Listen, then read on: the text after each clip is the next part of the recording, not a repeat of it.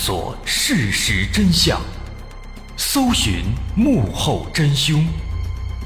欢迎收听《绝密档案》。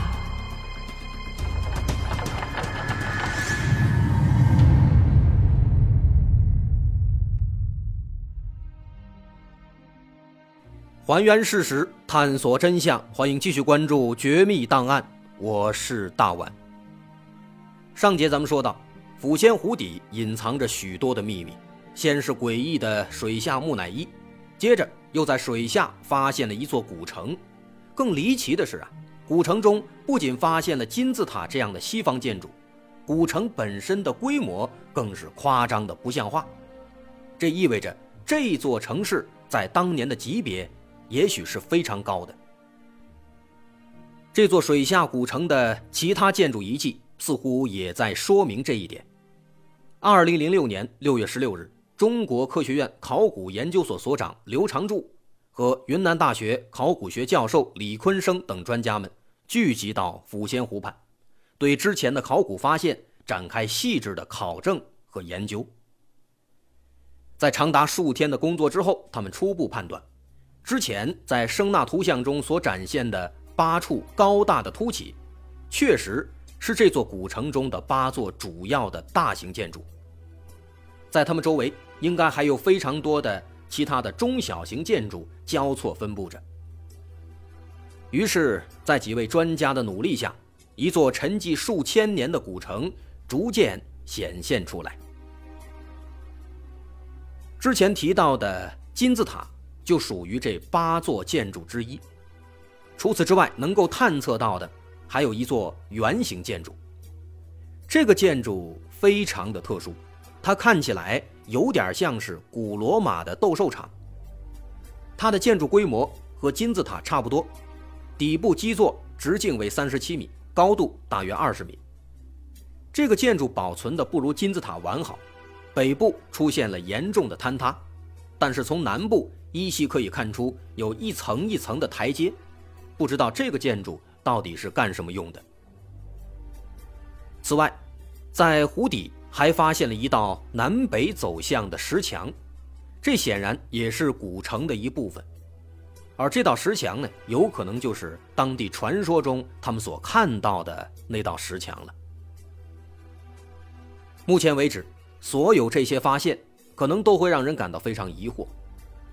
金字塔、斗兽场，这些耳熟能详的历史遗迹，往往都出现在西方的历史当中。那么，云南的抚仙湖底为什么会出现这些东西呢？这座古城和那些西方文化会有什么关联吗？目前为止还不好说，不过后面还会出来更多的细节来印证这一点。稍后我们也会说到。除了古城本身，有关抚仙湖可能传得更响亮的是湖底的尸体，也就是之前提到的那些保存完好并且来自各个年代的水下木乃伊。根据负责当年水下探测的相关工作人员透露，在抚仙湖的湖底确实发现了数量众多的尸体，仅仅被看到的那一部分，可能就有数百具之多了。它们几乎全部都已经湿蜡化，几乎全部都被完整的保存下来。这看起来俨然是一个巨大的水下太平间。之前渔民和打捞队打捞上来的尸体，应该就是来自这里了。那么，抚仙湖的水下为什么会有这么多的尸体呢？要知道，并不是每一具尸体都会出现湿蜡化的，湿蜡化。需要符合某些特定的非常苛刻的条件，这是一种变态。一具尸体，它的常态应该是腐败，最终白骨化。所以说，湿蜡化的概率是没有那么高的。虽然经过专家检测，抚仙湖的水质属于重碳酸钙水质，加之抚仙湖恒定的水温更容易形成湿蜡，但是归根结底，湿蜡化是一种概率事件。所以说，即便这里很早之前就有人居住了，但如果仅仅凭借着偶尔的溺水死亡来让这里堆满湿蜡化的尸体，这显然是一件不可能的事情。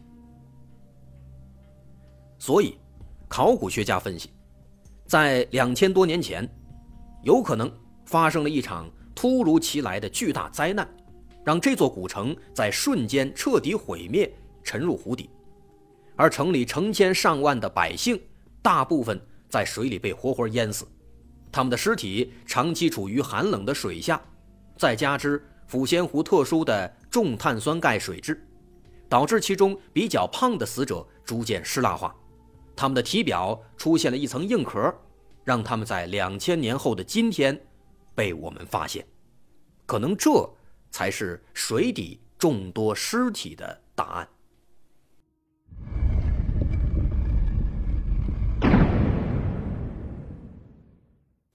如此众多的尸体，其实也可以进一步反推。这个拥有众多宏伟建筑的古城，当时一定也拥有着大量的人口，他们一定拥有过一段灿烂而辉煌的文明。那么，这座古城属于哪个朝代，或者说它属于哪一个国家呢？它的文明是什么样的？它为什么会忽然沉入水底呢？这和传说中的亚特兰蒂斯还有几分相似呢？其中的缘由，也许在一些史料当中可以找到答案。翻阅史料，在抚仙湖西南岸边江川县的《江川县志》中，有一段这样的记载：明洪武十年，江川地震，明星湾子沟有独家村因地震陷落入湖。简单说，明代时期这附近有一个村子因为地震陷入了湖里。这个说法。还挺有说服力的，不过问题在于，之前提到了，专家推测这座水下古城的年代大约是两千多年前，在那个时候它就已经沉入了湖底，所以它和明代的这个记录显然不是一回事儿。况且江川县志里说的是一个村子，但水下古城的规模显然不可能是一个村子，它肯定。是一座大的城市。不过，地震的说法显然是比较合理的。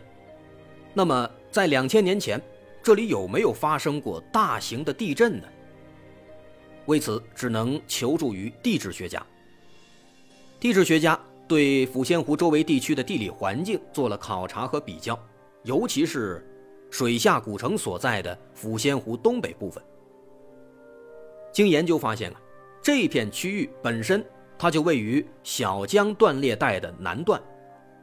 这个小江断裂带是川滇地块和扬子地块的边界，这种板块交界处是非常容易发生地震的。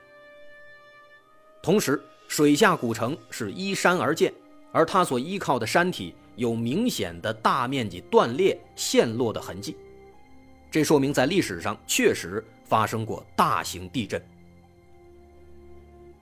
经过进一步的研究测算，最终发现，这里曾在东汉时期发生过一次大型地震，而东汉时期刚好距今两千年左右。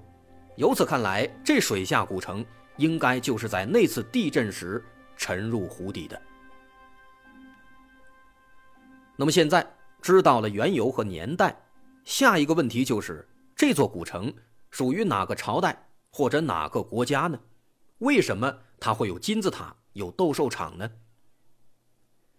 考古学家认为，这座古城应该属于两千多年前曾在我国西南边疆地区出现的一个小国家，它的名字叫做滇国，我们现在叫它古滇国。根据《史记》等相关史料记载，两千七百多年前春秋战国时期，楚国想扩大势力范围，于是派了一员大将。叫庄乔率领大军来到云南地区征服当地的少数民族。大功告成之后，庄乔正要返回，不料此时秦国正在入侵楚国，切断了他回家的路。庄乔回不去了，干脆在云南地区称王，称为滇王。这件事儿史称庄乔王滇。后来到了汉武帝时期。汉王朝发兵攻打西南地区的诸多国家，于是滇国由此被纳入了汉王朝的益州郡。至此，古滇国名存实亡。从开始到结束，滇国存在了一百六十九年。可能正是因为存在的时间不长，考古学界一直都没有找到古滇国存在的证据，比如当时留下的遗迹、文物、墓葬等等等等。既然如此，那凭什么认为水下古城就属于滇国呢？这要从多年前的两次考古开始说起。在抚仙湖西南部有一座小山，叫李家山。李家山看起来平平无奇，但它却有一个非常奇怪的特点，它非常容易遭雷劈。每当雷雨交加的天气，这里几乎都会遭到雷击，俨然成了一个避雷针了。当地百姓不明所以，还以为是灵异现象，因为据说这里以前是一个古战场。诸葛亮曾带兵在这征战，也许是征战的亡魂死不瞑目，在此作祟呢。直到一九六五年，村民们在山上耕作的时候，偶然间挖出一大批青铜器。起初大家不懂，全当破烂给卖掉了。卖的多了，终于引起了相关部门的重视。一九七二年，文物部门对李家山一带。展开了一次抢救性的考古发掘，共挖掘出战国和汉代时期的古墓葬多达二十七座，出土文物多达一千三百多件。那么这些墓葬和李家山经常被雷劈有什么关系呢？后来专家分析认为，李家山上啊一定还埋藏着更多的金属物质。说白了。就是更多的青铜器还没有被挖出来，正是这些金属物质把雷电从空中引向了李家山。所以对考古学家来说，这应该是一个好消息，说明在这儿还有更多的宝贝文物。那么在李家山的反方向，也就是抚仙湖的东北方向，在那儿还有一座石寨山。石寨山和李家山一样。也发现了大量的古墓葬，出土了大量的青铜器等等文物。更重要的是，在这儿还出土了一枚印章，这枚印章上写着“滇王金印”。这可是滇王的印呐！这是一项非常重大的考古发现，因为之前一直没有发现古滇国存在的证据。这枚印章的出现，标志着古滇国确实存在。是滇国存在的第一个，也是最重要的证据。而这些墓葬，当然就是古滇国的墓葬。李家山和石寨山这两个地方发现的那些青铜器，不论从外观还是规格来看，都是一样的，所以它们都属于当时的滇国。可是说了这么多，为什么认为水下古城属于古滇国呢？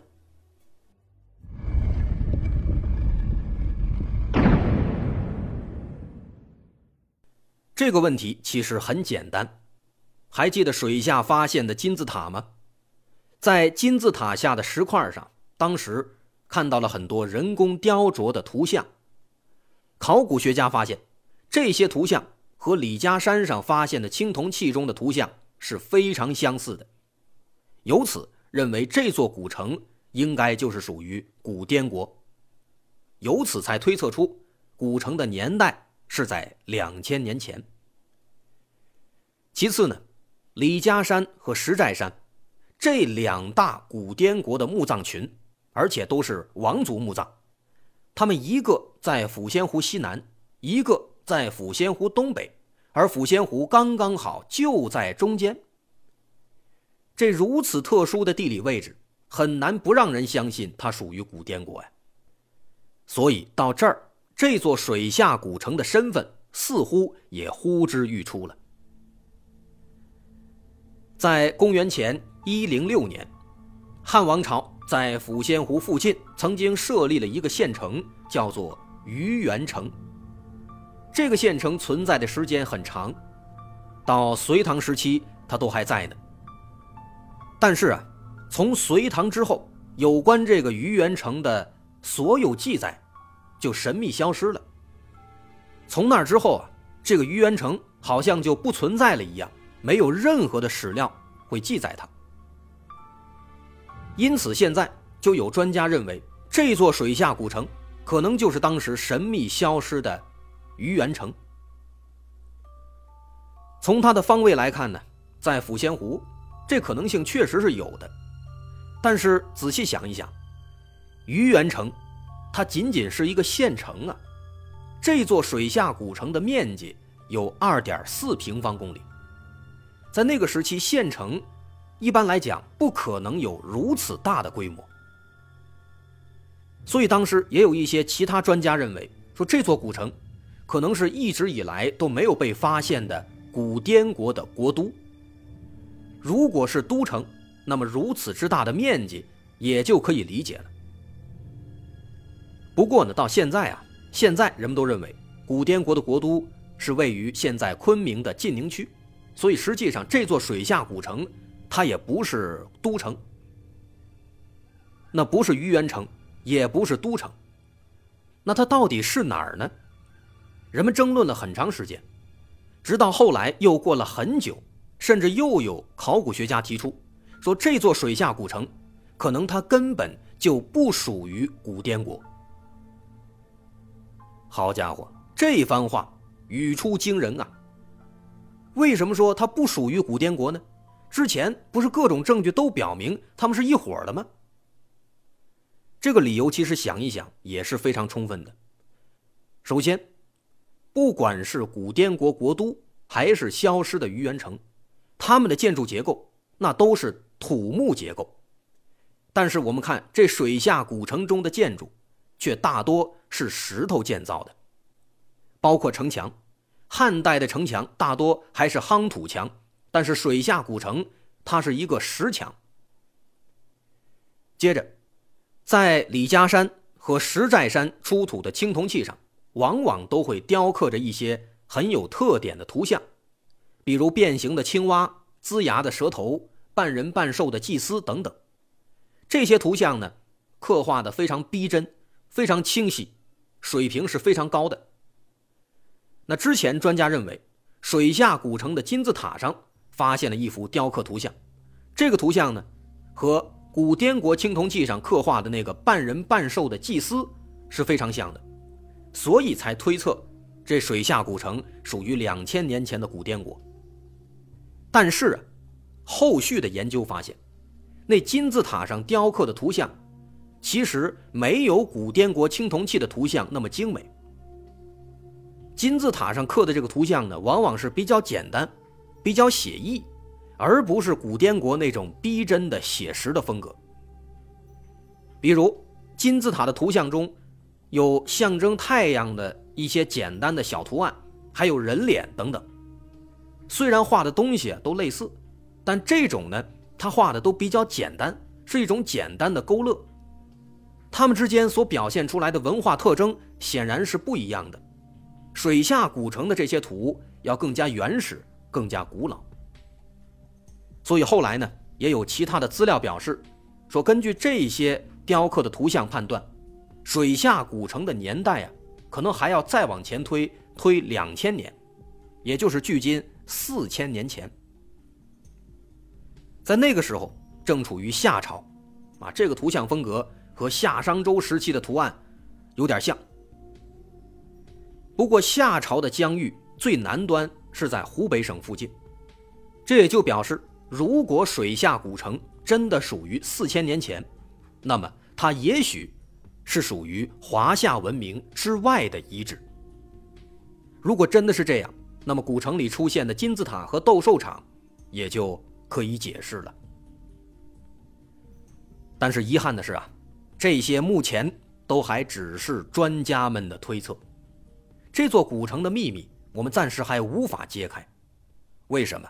其实就像是秦始皇陵一样，我们都知道它在什么地方，如果朝什么方向挖，肯定能挖出来。但是呢，出于技术的限制和文物保护等等诸多原因，我们目前还无法对它们进行更安全、更具有保护性的挖掘和开发。也许等到技术真正成熟的那一天，我们就可以了解到这座水下古城它真正的面目了。只是现在还不是时候。我是大碗，如果您喜欢，欢迎关注我的微信公众号，在微信搜索“大碗说故事”，点击关注即可。我是大碗，感谢收听，咱们下回再见。